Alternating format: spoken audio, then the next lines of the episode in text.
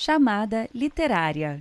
Você está sendo transferido para uma conversa sobre literatura, um podcast de Miguel Conde e Diogo de Holanda.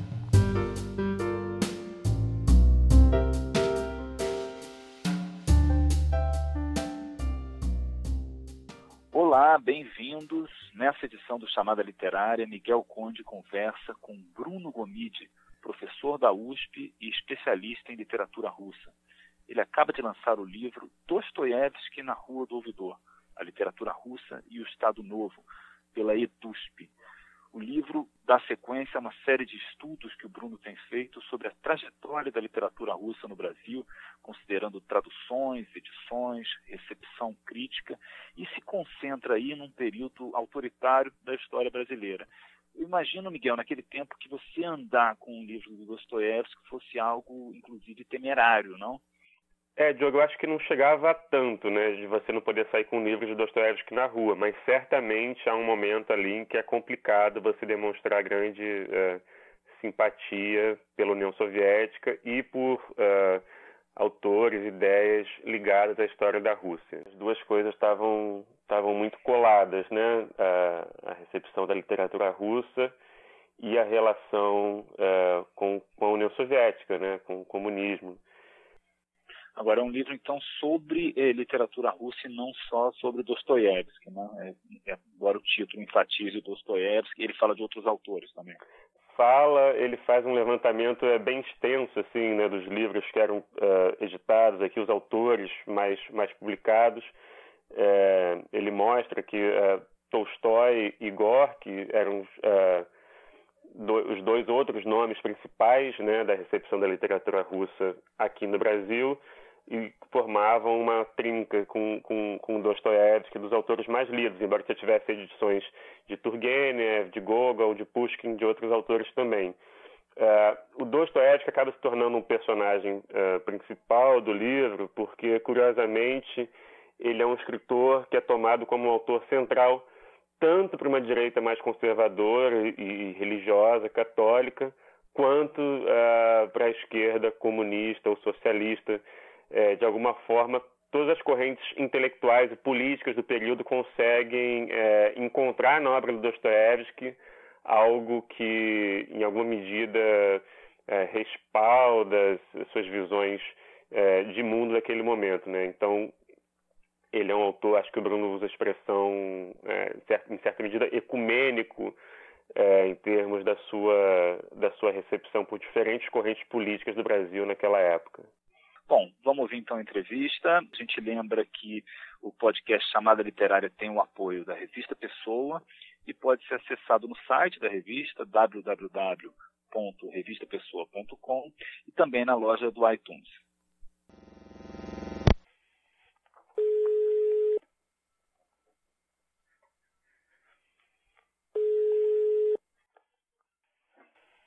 Alô? Alô, Bruno? Oi, Miguel, tudo bom? Tudo bom? Beleza, cara. E aí? Temos um horário aqui, finalmente, né? Que bom. Bruno, queria começar te perguntando pelo recorte né, temático que seu livro propõe. Você mostra no seu livro que a literatura russa teve uma importância central nos debates políticos e culturais brasileiros da época do Estado Novo.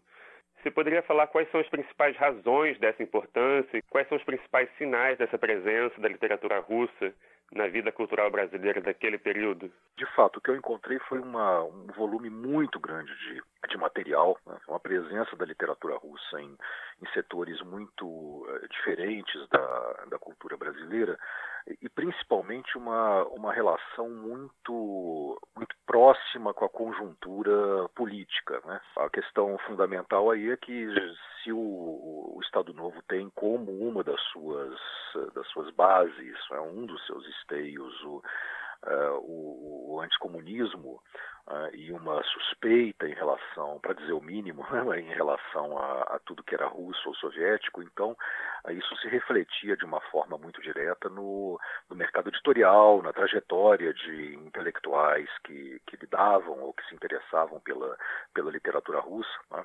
e, e à medida também que, como enfim, todo, todos, todos sabemos, a, a, a, política do Estado Novo vai vai se alterando né, para acomodar de alguma maneira esse, esse parceiro estranho que passa a ser a, a União Soviética, né, a partir de um certo momento.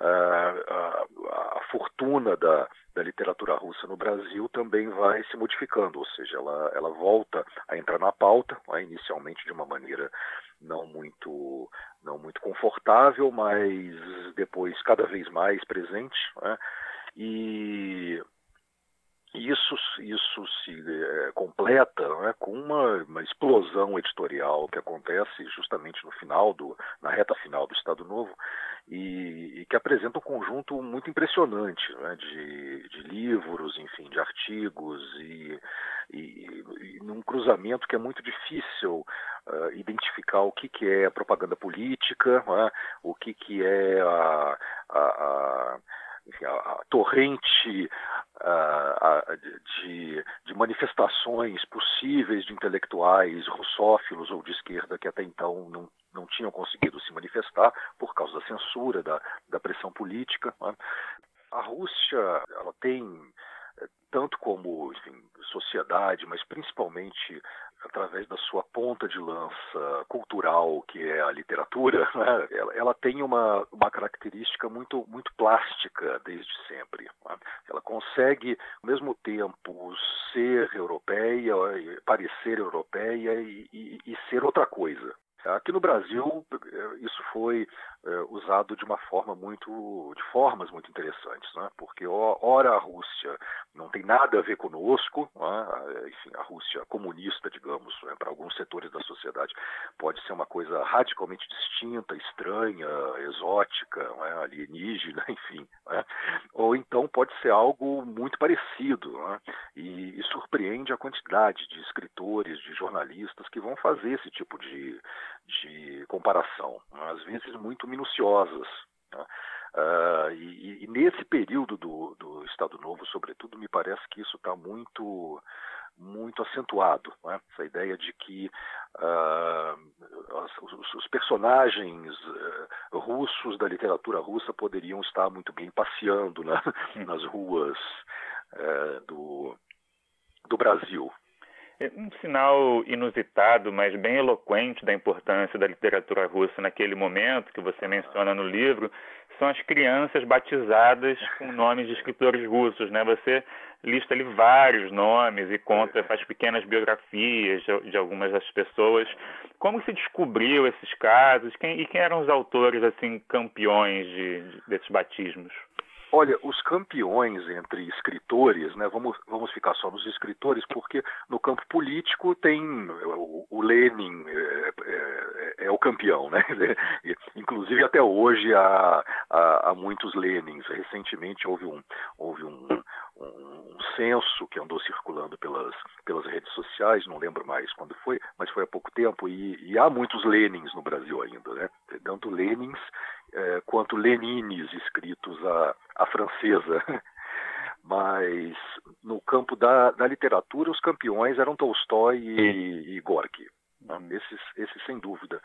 Uh, e, e, tem a ver com a reputação que eles tinham nos meios de, de esquerda, né? É, variados, enfim, entre anarquistas, entre grupos socialistas de, de tipos diferentes, mas uh, essa forma de homenagem, em geral, estava ligada a, a, o pertencimento do, dos pais né? a, a, esses, a esses grupos. Então esses são esses são os campeões. E alguns é, com destinos afins ao nome, outros nem tanto, né? É, é exatamente. alguns alguns é muito curioso, são muito curiosos porque eles eles têm destinos trágicos, enfim, agorques atropelados, né, umas, umas cenas folhetinescas, enfim, de miséria urbana. É muito, é muito curioso como o nome, de alguma maneira, foi um, um destino, né? Mas é, não achei, não achei Dostoiévski, não achei Turgenev, uh, achei, achei um Pushkin, né? Agora, no caso do, do Tolstói e do Gorky, provavelmente o número seria maior, porque há muitos leões, né, ou leões, que, e, e, máximos que podem ser homenagens a, a eles também. Homenagens, aliás, com, com mais bom senso, né? Porque, enfim, se é para fazer uma homenagem, é melhor, ainda é melhor Máximo do que Gorky, né? para uma criança brasileira. E você faz, como você disse, um levantamento amplo, né, dos escritores é, editados e comentados no Brasil é, nessa época, na, na, era Vargas, né? Uhum. Mas há três nomes é, se destacam, né? O uhum. Tolstói, o Gorky e o Dostoiévski, e entre eles, é, Dostoiévski acaba sendo aí um personagem principal. Você arriscaria é, explicar isso? Quer dizer, por que esses três e por que entre esses três, particularmente, Dostoiévski? Olha, eles eram realmente os mais, os mais publicados e conhecidos desde o final do, do século XIX.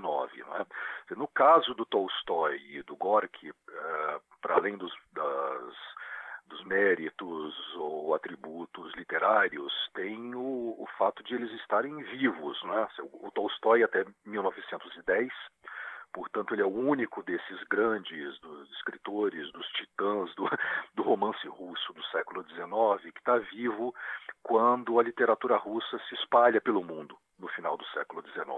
Né? Quando há essa explosão de interesse internacional, inclusive no Brasil, pela literatura russa, Uh, os outros escritores, enfim, Tolst, é, é, perdão, Turgenev, uh, Dostoiévski, enfim, Gogol, Pushkin, eles estão mortos, alguns até há muito tempo. Né?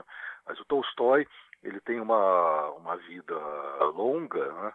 rara para esses escritores russos do, do século XIX, e ele convive com esse processo internacional durante duas décadas, não é pouco tempo. Né?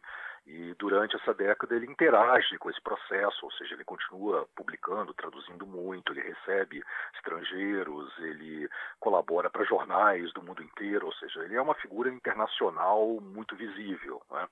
E, e, de certa maneira o Gorky continua essa trajetória. Né? Assim, por, por ocasião da Revolução já de 1905, né? Uh, o Gorky já é uma figura de, de alcance mundial, ele tem décadas ainda pela frente, vai morrer em, em 36, né? ele atravessa o, a Revolução Russa, é? ele tem um longo período de, de exílio é? por divergências com, com os bolcheviques, enfim, depois volta e torna-se essa figura que a gente sabe do, de, de, de apoio é? do, do Stalin.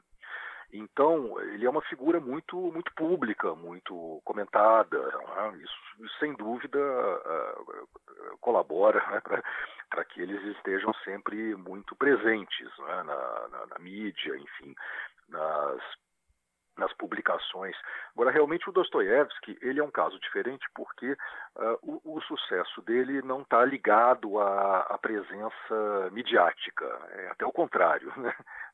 Ele, uh, ele, ele, surge como um fenômeno muito, muito literário, no bojo de um debate sobre os rumos da literatura europeia do final do século XIX, e, e, o que eu argumento no, no uh, livro né, é que ele, um dos motivos para explicar a popularidade dele no Brasil é que ele é, ele é o, o ponto de consenso, né? Uhum. Ele é um escritor consensual, porque todas as correntes uh, literárias e amplos setores da, da cultura brasileira, né, muitos até antagônicos, eles conseguem em Dostoiévski uh, reconhecer alguma coisa.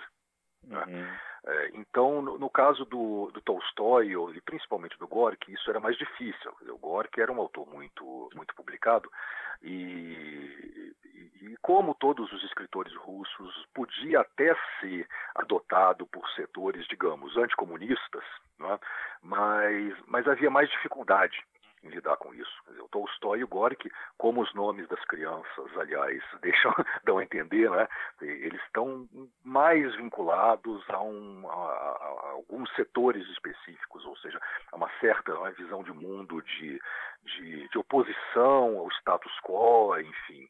Enquanto que o, o Dostoiévski não. O Dostoiévski ele podia ser uh, adaptado, é?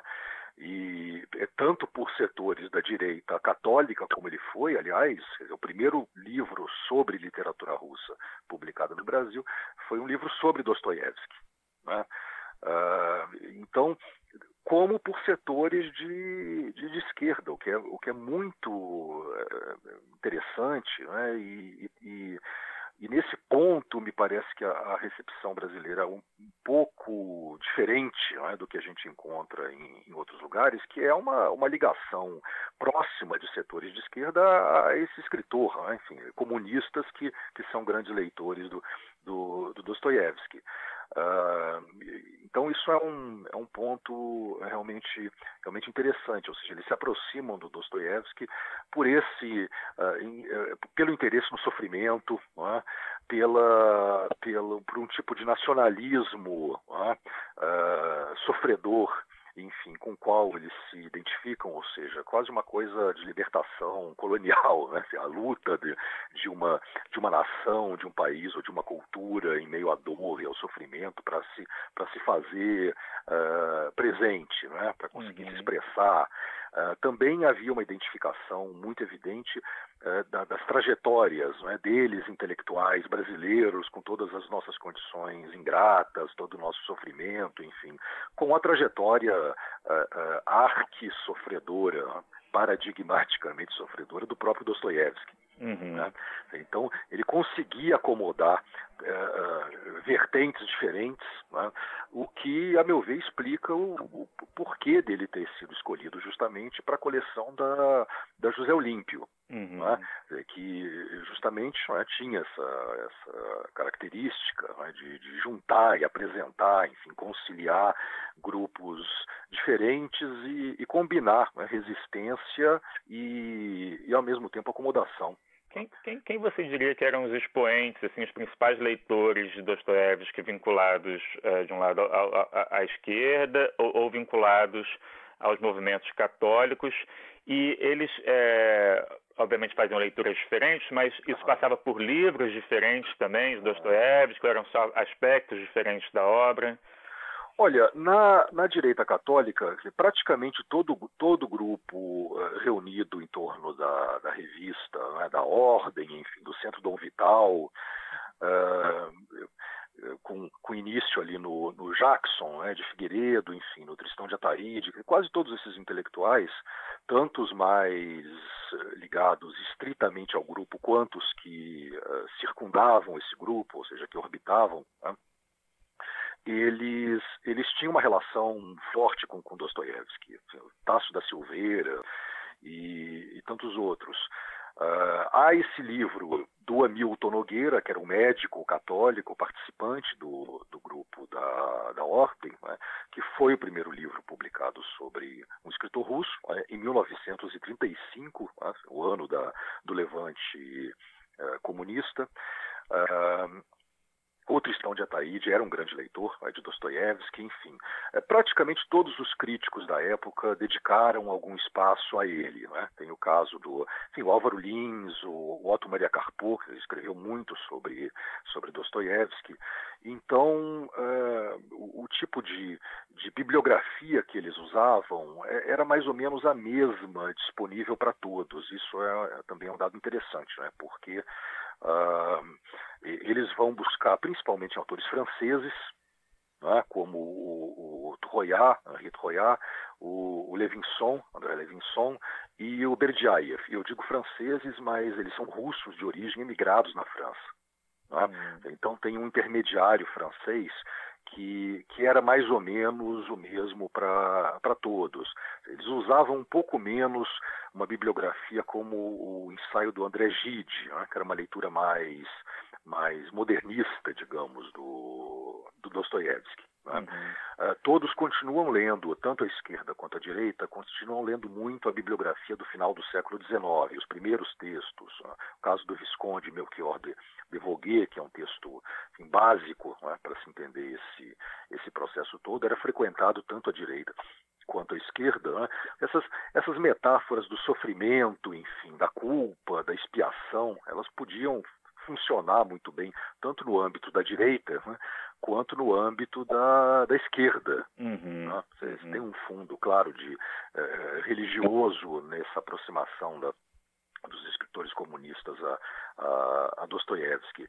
E, e, escritores de ficção, enfim, também estavam todos lendo a, a literatura russa. Uh, eu creio que que eh, não é por acaso é que é justamente nessa época né, que o Nelson Rodrigues começa a despontar, enfim, é? aparecer, fazer suas primeiras, fazer seus, seus trabalhos, é? porque ele sem dúvida é um, é um, uh, um escritor, um, um, autor que conseguiu uh, perceber muito bem é? essa essa possibilidade de tradução do Dostoiévski para o Brasil. Hum. Mas, claro, tem o Lúcio Cardoso, enfim. Tem, desde o final do século XIX, se a gente pegar ali, enfim, Machado, Euclides da Cunha, eles já estão a par desses escritores russos. Né? Eles estão frequentando esses autores. Não é, não é simplesmente uma coisa de, de ouvir dizer, né? nomes que eles leram ali em em uh, periódicos europeus e estão simplesmente reproduzindo. É, é, é, mais que isso. Tem uma, uma, uma leitura, né? eles estão refletindo sobre esses escritores, eles estão tentando de algum modo dialogar com eles nos textos uh, literários. Uh, o Lima Barreto é o, é o exemplo mais evidente disso, né? desses escritores do final do, da virada do 19 para o 20, ele é o, o, o que tem uma, uma relação mais explícita né, com esses autores russos, mas eles estão em praticamente todos os setores da, da vida literária. Uhum. E tem, agora tem uma questão nos livros do, do Dostoiévski que é um certo inacabamento, né, uma descontinuidade entre as partes, é, que é algo que é discutido também e que se tenta explicar né, naquele debate. É, o, esse, é, essa questão da forma, né, da, da, poética dostoiévskiana, ela é uma, uma questão imensa, né? e, e, e, esses saltos, rupturas, interrupções que o Dostoiévski apresenta, eles muitas vezes foram lidos numa primeira recepção da obra dele como um, um sinal de, de, uh, de, problema, ou seja, ele não teria conseguido uh, colocar aquilo num sistema mais, numa forma mais coerente, mais acabada, mais perfeita, né? elaborada, uh, porque, enfim, não teria tido tempo, né? teria que escrever demais para poder sobreviver, enfim, houve várias tentativas né, de, de, se explicar isso, mas em geral uh, havia uma, um, pelo menos uma ressalva à, à, incompletude é, é, dostoiévskiana, os textos digressivos, né, elípticos, enfim. Mas uh, no começo do século XX, principalmente do, do, dos anos 20 em diante, né, tudo isso que parecia ser uh, lacuna problema, né, é, transformou-se, pelo contrário, numa, num, num, mérito de Dostoiévski, naquilo justamente que dava o seu caráter moderno. Né? Então tem toda uma, uma, uma, bibliografia que se constitui a partir daí que tenta apresentar justamente isso como uma, uma poética da interrupção, né, do salto, da crise, enfim. E claro que o livro do, do Bartim, né, sobre a, a, poética de Dostoiévski, é um, é um marco nesse sentido, porque mostra que existe um novo tipo de romance ali. Né? Uhum. E, e, e, essas discussões, claro, que chegam de alguma maneira no Brasil. Né? Uhum. E aí, entre várias iniciativas editoriais que você menciona no livro, tem a impressão que se destacam é, duas. Uma que é a Biblioteca de Autores Russos, da editora é, Seusov, e uh, a coleção das obras do Dostoiévski lançada pela José Olímpio. Você poderia uh, uh, falar um pouquinho sobre como que cada uma dessas coleções foi criada, em que condições e quem eram os personagens principais tocando esses projetos? Olha, essa coleção da, da ela, ela é o, talvez o, o filhote mais consistente, é interessante, do que o Brito Broca, o crítico Brito Broca, chamou de febre de eslavismo, ou seja, um grande interesse né, que existe pela, pela literatura russa, editorial, é, crítico, enfim. Uh, o, o Selzoff era um imigrante uh, uh, letão, judeu letão, que veio para o Brasil uh, nessa época e, e, entre outras atividades, ele criou essa, essa editora. É, é, algumas pessoas já haviam comentado a Selzoff, eu falei rapidamente na minha, na minha tese de doutorado. A Denise Botman tem um trabalho uh, importante, a tradutora Denise Botman, um trabalho importante sobre o, o que me ajudou tremendamente. Né? O Boris Schneiderman é, mencionou ao longo da vida algumas vezes a existência dessa editora, inclusive ele conhecia, a família dele conhecia o, o né? nos meios da, da imigração de São Paulo nos anos 30. Então, essa coleção da Selzoff, ela publicou um catálogo muito interessante. Ela publicou em dois anos mais literatura russa no Brasil do que uh, praticamente os 50 anos anteriores, né? o que dá uma dimensão da, da, do novo cenário, do novo mercado editorial brasileiro pós-30. É um indicador muito, muito claro de que estamos em um, um novo cenário, né? Você tem um novo estado de, de coisas aí. Mas o, ficou, ficou mais limitada como circulação. Né? Mas tem uma diferença aí, a, digamos, a, a seu favor, né? pelo menos num plano mais geral, em relação à, à, coleção da José Olímpio, que é o fato das traduções serem feitas do russo. Né? Coisa que, pelo menos nessa primeira fase da José Olímpio, elas não foram. A, José Olímpio é um, é um projeto complexo que dura mais de uma década para ser é, concluído e na sua fase final, na virada dos anos 50 para os 60, ela tem algumas traduções feitas eh, diretamente do russo, né, pelo Boris Schneider. Né. E, mas o, o, o, momento inicial dela, de primeiro impacto, né, difusão são traduções uh, indiretas. A, a, coleção da Selzoff ela é uma coleção de traduções diretas. Né? Isso me parece que no contexto latino-americano é, é, a única iniciativa desse tipo. Uhum. É, Bruno, qual era a relação, quanto que o Partido Comunista estava envolvido nessas iniciativas editoriais ou nesses debates? Isso era algo que o partido percebia como importante ou era uma coisa secundária? Quanto que eles estavam presentes nisso? Olha, há muitos intelectuais é, é, comunistas voltados à, à, difusão e ao comentário da, da literatura russa. É? Uh, há algumas edições nos anos 30 feitas com participação desses intelectuais uh, uh, comunistas. Né? nos anos 40, nessa reta final do, do, Estado Novo, sem dúvida, há muitas edições que têm a presença e apoio de intelectuais ligados ao, ao partido. Uh, isso talvez seja mais evidente Uh, aí quando o Estado Novo termina, né, na segunda metade dos anos 40, tem o caso das editoras da Vitória, né, Horizonte, enfim, que eram ligadas ao, ao, ao Partido Comunista. Depois tem uma edição famosa no começo dos anos 60 da, da editora Lux, né, uma série de, de volumes de conto russo também muito importante e que havia ali ligação da editora com o, com o Partido Comunista. Dizer, talvez uma relação mais, mais direta de difusão e, e, e propaganda uh, tenha sido feita após o Estado Novo, né? ou seja, entre nesse período de, de redemocratização entre 45 e, e, e o outro golpe, né? em, em 64. Uh, talvez tenha sido mais, mais visível. Né?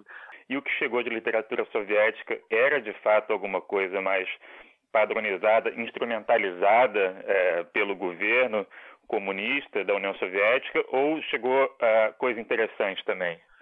Olha, chegou, chegou muito pouca coisa interessante. Né? Eu, eu, eu, tendo a crer que o, a literatura soviética só aparece no Brasil para valer mesmo, ou seja, do ponto de vista da sua dignidade estética, com, com Boris Schneiderman, sabe? Salvo alguns uh, raros exemplos, quer dizer, o, o Mayakovsky é um caso, é, é, o caso que distou ali, porque uh, evidentemente os intelectuais brasileiros têm um interesse mais criativo, né? mais, mais rico por ele, do que a, a, grande maioria dos outros nomes soviéticos que estão circulando por ali. Né? Mas dificilmente um crítico sabia a diferença realmente entre tal nome e, e, tal nome. Era tudo mais ou menos a mesma coisa. Aí quem chegou e fez a, um processo fino, né?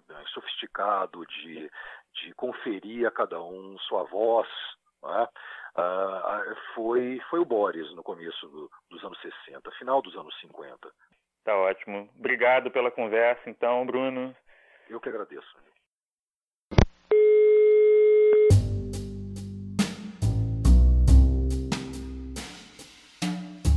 Obrigada por acompanhar o Chamada Literária. Você pode baixar este e os próximos podcasts no site da Revista Pessoa, www.revistapessoa.com ou através do iTunes.